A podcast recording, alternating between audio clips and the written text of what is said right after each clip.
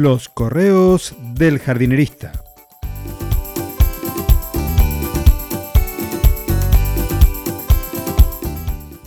En el episodio de hoy, Robert Hooke y el alcornoque.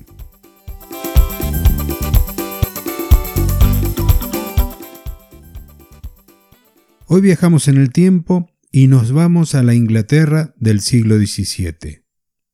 Transcurre el año 1665 cuando Robert publica los resultados de sus observaciones en los tejidos del corcho.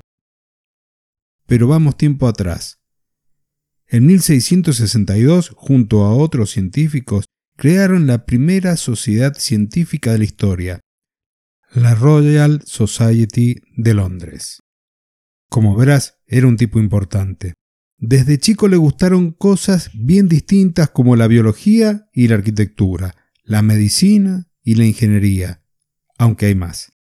También tenía muchas ideas que compartía o discutía con personas como Newton. ¿Te imaginas lo que sería eso? Me encantaría poder viajar en el tiempo y ser un observador de ese tipo de hechos a la vez que pasaría horas en los jardines de los palacios.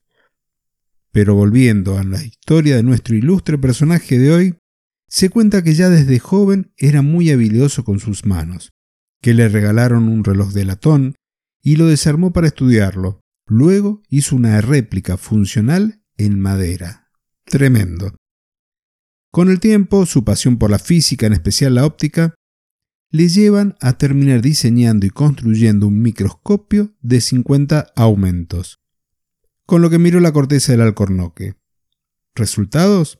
Fue el primero que al ver en esos tejidos unidades que se repetían a modo de celdillas de un panal, las bautizó como elementos de repetición, células, del latín cellulae que significa celdillas.